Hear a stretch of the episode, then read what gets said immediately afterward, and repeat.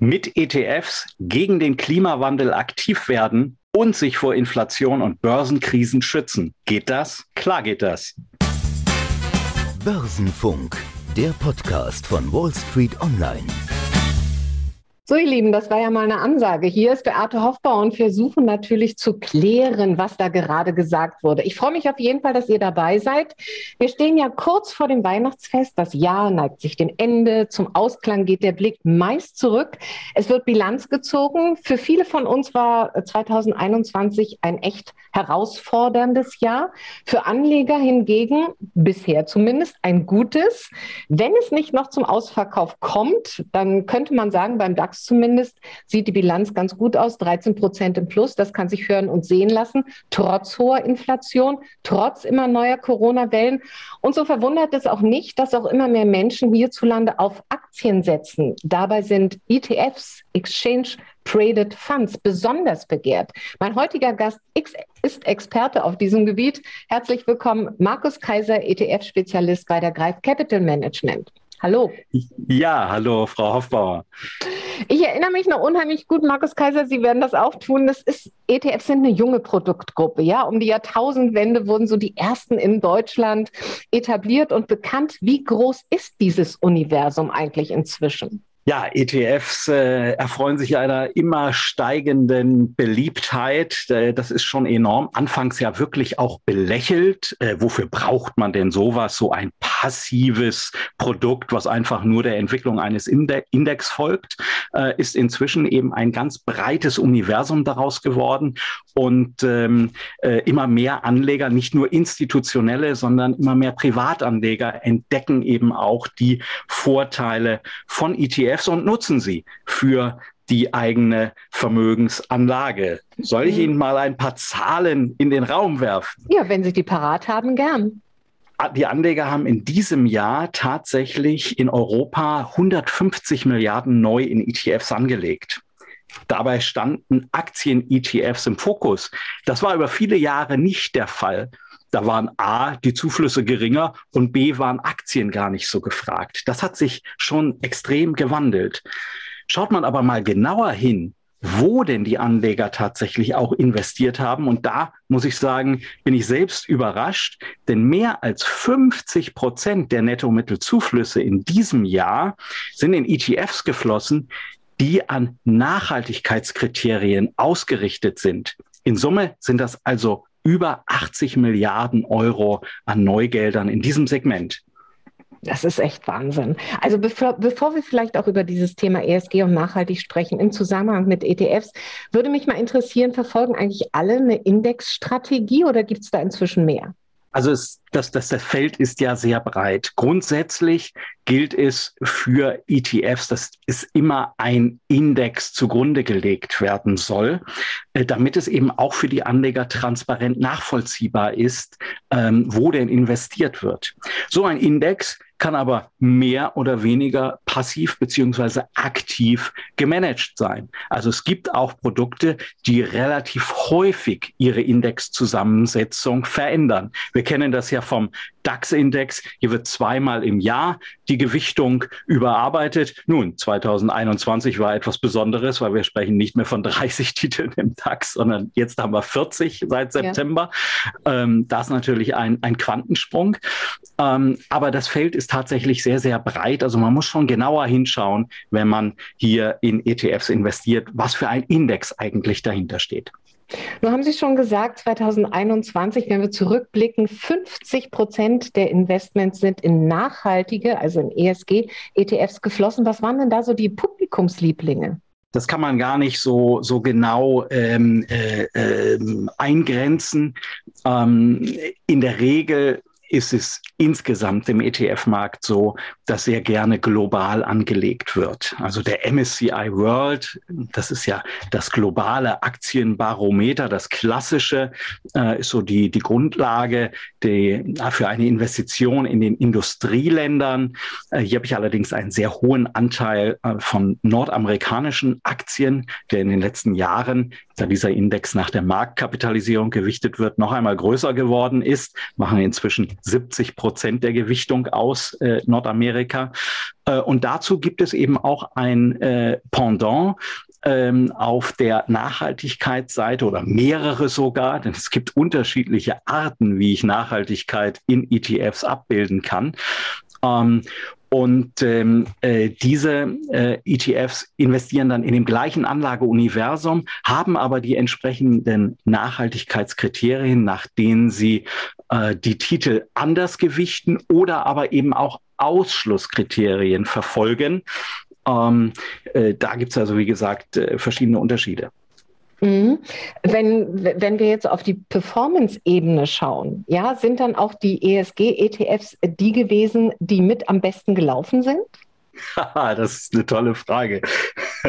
Die beste Performance 2021 konnte man mit so gar nicht sauberen Unternehmen erzielen. Das waren nämlich die Unternehmen aus der Öl- und Gasindustrie. Die profitierten logischerweise von den weltweit stark steigenden Energiepreisen bei den fossilen Brennstoffen. Also alles das, was wir gar nicht mehr wollen. Aber wo ja. wir natürlich momentan gar nicht mehr dran vorbeikommen, weil wir ja auch Energie brauchen für unseren äh, Umbau der Energiewirtschaft. Ja, dieser Energiesektor hat zwischen 50 und 70 Prozent an Wert zulegen können und führt damit die Performance-Rangliste an. Auch Rohstoff-ETFs haben ja. gut zugelegt. Ja, hier haben wir ja starke Preissteigerungen quasi in allen äh, Rohstoffsegmenten auch gesehen.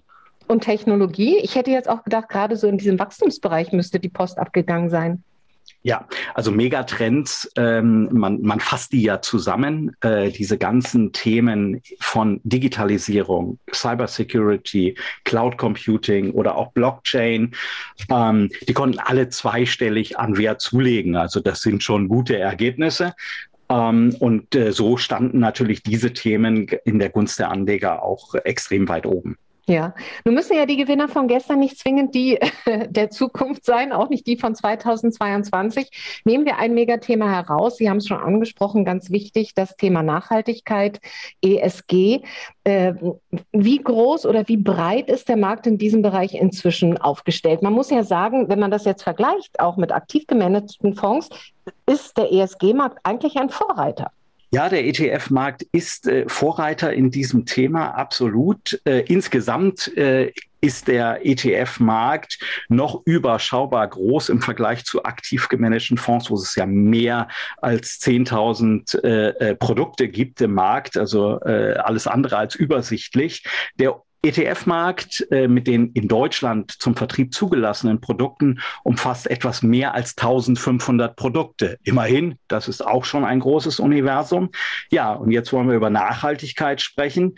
Und hier gab es in den letzten zwei Jahren eine rasante Entwicklung, denn inzwischen stehen den Anlegern tatsächlich mehr als 300 ETFs zur Verfügung, bei denen Nachhaltigkeitskriterien berücksichtigt werden. Das sind viele neue ETFs, die neu aufgelegt wurden sind, mhm. aber auch zum Teil bestehende ETFs, bei denen man den Index geändert hat ja, was ich für einen guten Weg finde, weil darüber natürlich ein gewisses Anlagevolumen auch schon in einer entsprechenden Region beispielsweise äh, vorhanden ist und da Anleger eben so starke Nachfrage nach Nachhaltigkeits-ETFs ähm, in den Markt bringen, äh, macht es dann natürlich Sinn, entsprechende Produkte auch neu auszurichten. Das heißt, es gab dann einen Indexwechsel und dementsprechend ähm, haben wir hier doch ein breites Feld an Produkten, die das Thema Nachhaltigkeitskriterien berücksichtigen. Und doch dürften viele Anleger natürlich da auch so ein bisschen wie der Ochse vom Scheuntor stehen, äh, auch, auch wenn die Anzahl immer noch im Vergleich zu aktiv gemanagten Fonds relativ gering ist, stellt sich ja doch die Frage, wie gehe ich bei der Produktauswahl vor, gerade wenn es auch um so viele neue Produkte geht. Und ich muss ja auch immer an Diversifikation denken, also an das Risiko so optimal äh, zu, äh, zu strukturieren, wie es möglich ist. Tech-Werte haben wir schon gesagt. Die sind gut gelaufen, sollte man aber vielleicht nicht übergewichten. Wie geht man davor am klügsten? Ja, es ist in der Tat so, äh, dass sich diese ETFs im, im Sinne ihrer Ausrichtung und vor allen Dingen hinsichtlich der Ausschlusspolitik, die sie verfolgen, deutlich voneinander unterscheiden. Und dementsprechend ähm, sind eben nicht alle nachhaltig ausgerichteten ETFs jetzt gleichermaßen auch für jeden Anleger geeignet. Tut mir leid, Frau Hofbauer, jetzt wird es doch etwas komplizierter. Legen Sie los. Ja, Anleger, die von den Trends im Bereich Nachhaltigkeit profitieren wollen, können beispielsweise gezielt in ETFs investieren, die die Themen wie Elektromobilität oder erneuerbare Energien wie Wind, Solar oder Wasserstoff abbilden. Ja. Inzwischen stehen sogar sogenannte Klimawandel-ETFs zur Verfügung, die wiederum das Ziel haben, die regulatorischen Vorgaben zum Klimaschutz auch zu erfüllen. Wer aber jetzt neben Nachhaltigkeit auch aus moralischer Überzeugung nicht nur das Thema Umwelt im Fokus haben möchte, sondern eben auch sozial verantwortungsbewusste Unternehmen im Fokus hat und in diese investieren möchte, der kommt wiederum an ETFs nicht vorbei, die den Zusatz SRI tragen. Wofür steht das SRI? SRI steht für Social Responsible Investing, also verantwortungsbewusstes Investieren. Hier geht es eben nicht nur um Umwelt, sondern um das Soziale und die Unternehmensführung. Diese ETFs bilden dann Indizes nach, die die meisten Ausschlusskriterien bieten. Da ist Atomenergie, was ausgeschlossen wird, Alkohol, Tabak, Glücksspiel, Rüstung oder auch Pornografie ähm, kategorisch ausgeschlossen. Was allerdings zur Folge hat, man kann sich das vorstellen, nicht jedes Unternehmen ist dann ganz so sauber, dass sich das Universum etwas verkleinert. Ja. Und das geht also ein bisschen zu Lasten auch der Risikostreuung, ein solcher ETF. Also da sind dann einfach weniger Titel in diesem ETF. Fällt das dann schon in die Rubrik so Spezial-ETFs? Na, würde ich jetzt nicht unbedingt sagen. Also als Beispiel äh, der MSCI World. Wir hatten ja über diesen globalen Index, der auch äh, stark im Fokus der, der Privatanleger steht, gesprochen. Der klassische Index beinhaltet ungefähr 1400 Aktien weltweit. Geht man auf den MSCI SRI-Index, dann sind das noch knapp 400 Titel. Also schon eine deutliche Reduktion. Ja. Dennoch, 400 Aber Titel sind immer noch eine breite Streuung und man hat natürlich geschaut, in diesem Universum entsprechend auch eine Risikostreuung über die unterschiedlichen Sektoren und Branchen äh, weiterhin darzustellen. Ja, also 400 finde ich ja schon eine große Nummer, wenn ich da denke an so kleine äh, Spezial-ETFs, äh, ähm, die sich nur spezialisieren auf Blockchain oder so, wo ich vielleicht bei Pure Playern bei 20 Titeln bin. Da würde ich dann davon sprechen, dass die Diversifikation eingeengt ist, aber bei 400 Titeln, das, das ist doch schon ganz gut. Wenn ich dann die Möglichkeit habe, im Prinzip mit diesen ETFs wie in einem Baukasten äh, unterschiedliche Bausteine zusammenzusetzen, was würden Sie denn da empfehlen? Empfehlen? Wie würden Sie da in der Gewichtung vorgehen? Grundsätzlich heißt es ja immer so schön, nicht alle Eier in einen Korb. Ja, das ist jetzt nicht einfach so dahingesagt, sondern das ist eine Grundregel, die man immer beachten sollte. Das heißt, nicht nur bei der Produktauswahl darauf achten, dass das Produkt selber eine Risikostreuung hat, äh, denn es nützt mir ja nichts, wenn ich jetzt fünf ETFs nehme, die alle einen gleichen Index abbilden, sondern möglichst eben auch innerhalb meines Portfolios eine breite Risikostreuung haben. Ähm, als Beispiel ähm, setze ich immer an, wenn man äh, sich so ein Weltportfolio zusammensetzt. Ich bin nicht so der Fan von der Marktkapitalisierung. Ja, um vielleicht ganz kurz die Marktkapitalisierung anzusprechen. Äh, was ist der Hintergrund ähm, hier? Bei der Marktkapitalisierung werden ja quasi die teuersten Unternehmen ähm, auch am höchsten gewichtet. Mhm. Ja, und das, wenn man das auf, auf, auf Staaten, auf Regionen runterbricht, ich hatte es anfangs erwähnt, dann kommt man eben äh, bei den Industrieländern auf einen extrem hohen Anteil nordamerikanischer Aktien. Das ja. war jetzt die letzten Jahre nicht die schlechteste Entscheidung, aber für eine langfristige Investition ist mir das beispielsweise nicht ganz ausgewogen genug. Ich orientiere mich eher daran, dass ich sage, ich gehe nach der Wirtschaftsleistung und die kann man messen über die Bruttoinlandsprodukte der jeweiligen Länder und Regionen. Und wenn man das mal weltweit zusammenstellt, dann kommen hier natürlich auch die Schwellenländer eine wichtige Rolle. Die Schwellenländer weisen ja nach wie vor sehr, sehr starkes Wirtschaftswachstum auch aus und deren Bedeutung wird natürlich, wir haben das auch in diesem Jahr ähm, zum Teil auch leidvoll erfahren müssen mit der Börsenentwicklung von China, äh, die nicht ganz so positiv ähm, war. Also das war ja eher so eine Enttäuschung diesen Jahres. Ähm, aber nichtsdestotrotz sind die Perspektiven in den Schwellenländern natürlich gerade für langfristige Investitionen ähm, gut gegeben. Und wenn man hier nach Wirtschaftsleistung gewichtet, dann kommt man beispielsweise auf ein Verhältnis von 60 Prozent Industrieländer mhm. und 40 Prozent Schwellenländer. Das wäre für mich ein Ausgangspunkt, äh, wo ich sage, eine solche Aufteilung ähm, bietet eine viel bessere Risikostreuung.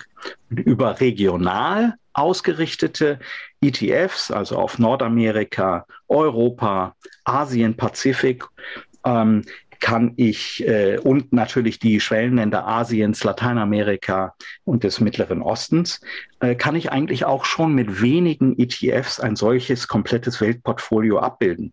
Und das Ganze eben inzwischen auch mit ETFs nach Nachhaltigkeitskriterien, weil für all diese Regionen gibt es die entsprechenden Produkte.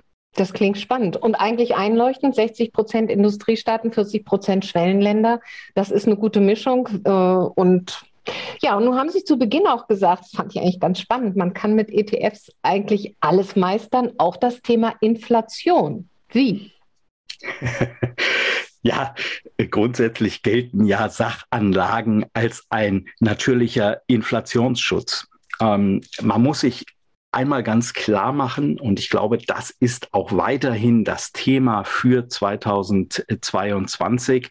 Mit Anleihen können wir keine Blumentöpfe mehr gewinnen. Ganz im Gegenteil. Aufgrund der hohen Inflationszahlen sind ja die Realrenditen jetzt mal so richtig ins Negative gerutscht. Und darüber hinaus die Notenbanken haben angekündigt, dass quasi die ultralockere Geldpolitik nun ein Ende gefunden hat, was nicht heißt, dass wir jetzt in extreme Zinssteigerungen kommen. Aber mittelfristig führt ja auch gar kein Weg mehr daran vorbei, die Zinsen anzupassen, nach oben anzupassen. Und vor dem Hintergrund ähm, wäre ich bei Anleihen eben sehr, sehr vorsichtig. Wenn Wertpapiere einen Inflationsschutz bieten können. Und das ist in der langfristigen Geschichte immer wieder hat sich das auch bestätigt. Dann sind das eben Aktienpapiere. Und äh, vor dem Hintergrund ähm, ist es ja vielleicht nicht ganz äh, egal, in was man investiert, aber ähm, grundsätzlich die Anlageklasse Aktien im Fokus zu haben. Wenn man dann genauer schaut, was waren denn jetzt auch die Titel, die in den letzten Jahren von diesem Niedrigzinsumfeld profitieren konnten, dann war das natürlich ein Riesenrückenwind für die Technologiewerte. Ja. Ähm, äh, viele von denen sind ja inzwischen auch, äh, wie sagt man so schön, Qualitätswerte geworden, äh, die äh, stabile Gewinne ähm, äh, produzieren. Äh, die Erwartungen inzwischen im Markt sind aber natürlich auch sehr hoch. Sprich, möglicherweise haben wir an der einen oder anderen Stelle hier auch das Potenzial, mal die eine oder andere Enttäuschung zu erleben.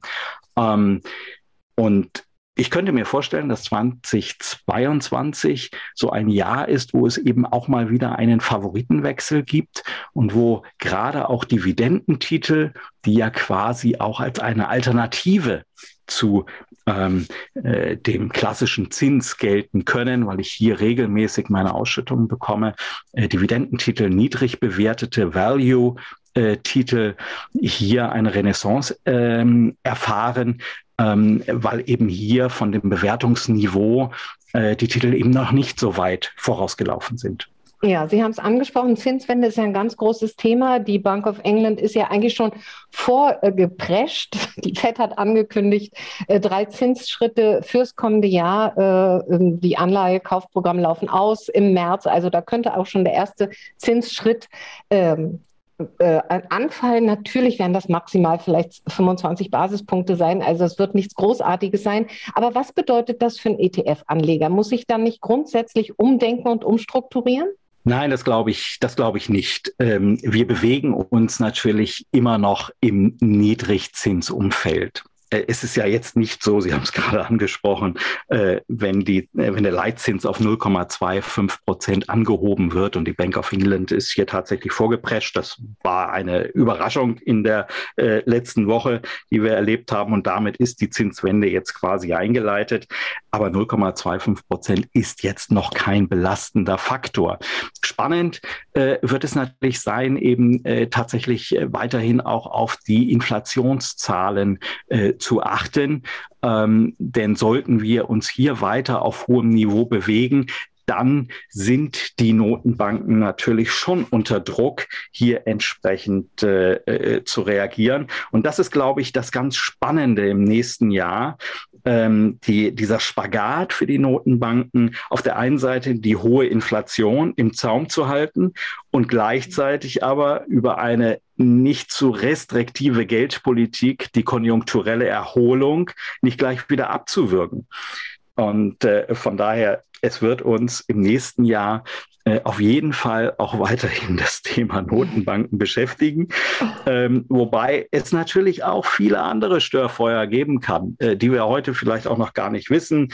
Ähm, es wird ja momentan, äh, hat man Sorge zwischen, wegen den militärischen Interventionen, möglicherweise von Russland in der Ukraine. Das könnte für Unruhe sorgen. Ähm, äh, USA und China, der Konflikt äh, schwelt weiter. Also es gibt tausend Gründe, warum man am besten im nächsten Jahr wieder nicht investiert. da aber wir die, aber. Ja, natürlich, die geopolitischen Störfeuer sind nie zu unterschätzen, aber wir haben im Prinzip jetzt anderthalb äh, Jahre Krisenzeit hinter uns gehabt und gerade in dieser Zeit sind ja gerade natürlich durch das Notenbankgeld in erster Linie, durch dieses viele billige Geld, äh, sind besonders gut gelaufen. Vielleicht muss man äh, sich auch wieder etwas bescheidener geben mit Blick aufs kommende Jahr. Äh, ich würde gerne noch so ein bisschen in diesem äh, ETF-Universum herumstöbern. Man trifft ja dann auch immer wieder auf so, auf so Dinge, wo man sich fragt, huch, was ist denn das? Ja, dann ist die Rede von Satelliten-ETFs oder von Smart Beta-ETFs. Was steckt eigentlich dahinter? Ja, ja. Also ich wollte das eben noch mal kurz aufgreifen, äh, zum Jahresende kommt ja auch immer wieder die Zeit der guten Vorsätze. Und äh, ich höre von vielen tatsächlich, dass sie ähm, äh, sich vornehmen, endlich mehr äh, sparen zu wollen und am besten dabei natürlich gleich renditestark investieren zu wollen. Und gleichzeitig, und das ist der Spagat, in dem der Anleger immer unterwegs ist, treibt sie dann diese Angst vor Inflation oder einem Börsencrash. Und so sind die guten Vorsätze dann schnell wieder dahin. Es gab in der Vergangenheit immer eine Menge Gründe und deswegen hatte ich das eben gesagt, ähm, äh, warum man nicht investieren sollte. Ja, und was ist am Ende äh, unterm Strich dabei rausgekommen? Die Anleger haben eine Menge, Menge tolle, gute Performance, gute Börsenjahre verpasst. Ja, äh, vor dem Hintergrund, man sollte es alles nicht immer zu kurzfristig sehen. Ähm, kurzfristige Events wird es immer geben an der Börse. Ähm, ob und wann ein nächster Börsencrash bevorsteht, das können wir nicht voraussagen. So wird es auch 2022 wieder sein. Aber was Anleger machen können, und das ist das, der Stichpunkt, was Sie gerade gesagt haben, ist, sich eine stabile Portfoliokonstruktion aufzubauen. Und das, da sagt man sozusagen diese Core-Satellite-Strategie, wenn man also im Basisinvestment mit sehr breit gestreuten ETFs, wie ich es vorhin schon angesprochen hatte, MSCI so würde ich World dieses, und Sustainable, ja. Hm. Ja, genau, über die einzelnen Regionen eben auch ähm, äh, und die Schwellenländer dabei nicht vergessen, ähm, denn die haben mit Sicherheit Nachholpotenzial, weil sie jetzt gerade im letzten Jahr eben auch nicht so gelaufen sind ähm, oder überhaupt über die letzten Jahre schon äh, eher enttäuscht haben. Ähm, so sollte man sich in dem Kern breit aufstellen und dann mit Satellitenthemen ähm, wie beispielsweise auch Dividenden-ETFs ähm, äh, äh, das Ganze oder eben mit dem ein oder anderen Megatrend-Thema, äh, sei es äh, das Thema äh, Energiewende ähm, oder auch Digitalisierung äh, das Ganze ähm, ähm, umrahmen sozusagen. Ja. Und dann ist man eigentlich ähm, für die unterschiedlichen Börsenphasen gut gewappnet. Ähm, man hat nicht mehr dieses Risiko von Einzelwerten. Wir können uns ja noch fantastisch erinnern an diesen Börsenboom Ende der 90er Jahre mit dem Börsengang der Deutschen Telekom. Ähm, ja. An die blutigen Nasen, ja. Genau, in einem Nebensatz sei erwähnt, das Platzen der Technologieblase war genau, da nicht ganz ja. so schön. Ja, nichtsdestotrotz. Und daraus haben aber viele Anleger gelernt. Ähm, äh, und ich glaube, das ist eben genau der Erfolg, den, den ETFs ausmachen. Und ich möchte Ihnen noch eines mit auf den Weg geben. Ähm, und ich stelle jetzt mal eine Frage an Sie, Frau Hoffbauer. Ähm, was schätzen Sie eigentlich, wie viele ETF-Sparpläne es inzwischen bei den Online-Banken gibt? Also ich denke, wahnsinnig viele, auch gerade äh, bei diesen ganzen äh, Brokern, die die jungen Leute besonders äh, gern ansprechen, weil die Vorteile der ETFs liegen natürlich auf der Hand. Sie sind relativ transparent, sie sind im Vergleich zu aktiv gemanagten Investmentangeboten sehr preiswert. Ja, und ich, äh, ich habe einen ganz niederschwelligen Zugang eigentlich auch zum Finanzmarkt über ETFs. Von daher gehe ich davon aus, dass die Zahl hoch liegt. Die liegt inzwischen tatsächlich bei drei Millionen ETF-Sparplänen, die regelmäßig bespart werden. Ja, super. Und deren Anzahl hat sich allein in den letzten zwei Jahren, also seit Ausbruch sozusagen der Corona-Pandemie, mehr als verdoppelt. Und der Sparplan hat natürlich den Vorteil, ich mache etwas längerfristig. Ja, da, da, da, kein Trader beginnt mit einem Sparplan, aber ein Sparplan, den man ja auch sehr niederschwellig äh, bedienen kann, äh, den bediene ich dann auch, ja, und äh, denke ja wirklich langfristig und nachhaltig über meinen Vermögensaufbau nach. Und das ist eigentlich wirklich nur zu begrüßen und zu unterstützen, ja. Genau, genau das ist der Punkt. Und das ist der Punkt, warum ETFs eben auch vor Börsenkrisen schützen können, weil ich mich eben nicht so abhängig mache, dass ich jetzt alles auf ein Pferd gesetzt habe, sondern regelmäßig in die Märkte investiere und so langfristig von dem Potenzial der Aktienmärkte. Und da gibt es ja viele Statistiken, die immer wieder aufweisen, dass man langfristig äh, sehr, sehr gute Renditen ähm, mit Aktien erzielen kann. Und desto länger man dabei ist, desto geringer wird das Risiko, dass man über einen Zeitraum ähm, äh, tatsächlich eben auch äh, negative äh, Renditen äh, erfährt. Ich glaube, sogar bei über zehn Jahren äh, ist die Wahrscheinlichkeit dann sehr, sehr gering. Man muss einfach nur dabei bleiben. Und ähm, ja, vielleicht noch eine Zahl ähm, äh, zu diesen Sparplänen.